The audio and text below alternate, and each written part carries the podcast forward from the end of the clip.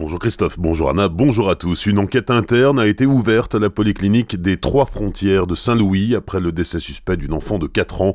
La fillette a été opérée des amygdales le 29 octobre. Le soir même, les médecins décidaient de la réopérer et la petite fille a fait un arrêt cardiaque pendant l'intervention. Après avoir été ranimée, elle a été transférée le lendemain matin à l'hôpital de Strasbourg-Haute-Pierre où elle est décédée samedi. Un décès que ne parvient pas à expliquer la direction de la polyclinique des Trois Frontières qui assure que l'équipe qui a assuré l'intervention chirurgicale était parfaitement qualifiée et qu'elle disposait de tous les équipements nécessaires à ce genre d'intervention. Un Célestadien de 42 ans placé en détention provisoire, l'individu a été contrôlé par la police samedi soir. Il circulait sans assurance et conduisait sous l'emprise de stupéfiants.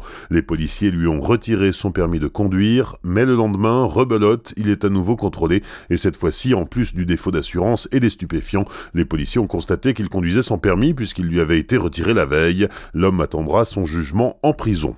Évacuation de la piscine municipale de Célestat hier à la mi-journée, l'alarme incendie a été déclenchée par erreur. Du coup, les systèmes de traitement de l'eau et de l'air se sont arrêtés. Une employée a senti une odeur suspecte et a été prise de nausée. Par principe de précaution, les baigneurs et le personnel ont évacué les lieux le temps d'aérer les locaux. Hier après-midi à 16h, la piscine a rouvert ses portes au public comme d'habitude.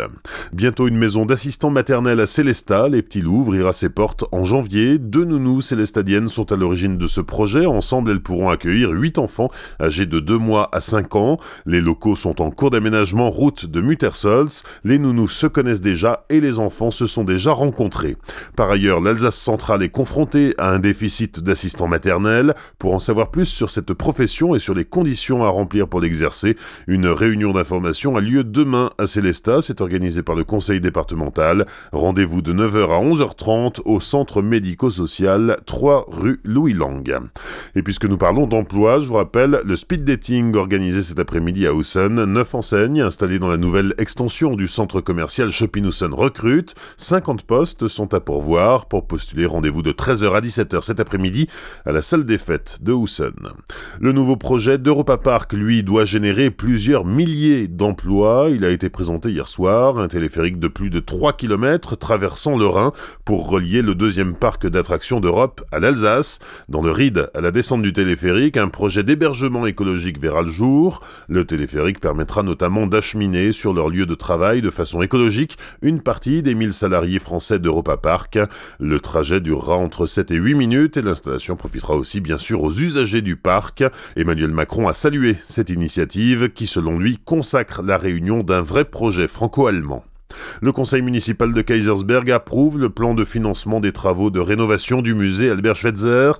Le chantier devrait débuter en 2019 pour un montant estimé à 2,5 millions d'euros. Cela fait trois ans qu'il est question de rénover le musée et la maison natale du célèbre médecin alsacien, mais le tribunal administratif de Strasbourg avait résilié le marché après des erreurs de procédure. La fin de la Grande Guerre à Célestat, c'est le thème d'une exposition inaugurée hier à l'occasion des commémorations du centenaire de l'armistice de 1918. Cette expo présente des photos et gravures, des documents et des objets d'époque. Vous pouvez la découvrir au caveau de la salle Sainte-Barbe jusqu'à lundi. Elle sera ensuite visible aux archives municipales jusqu'à la fin du mois.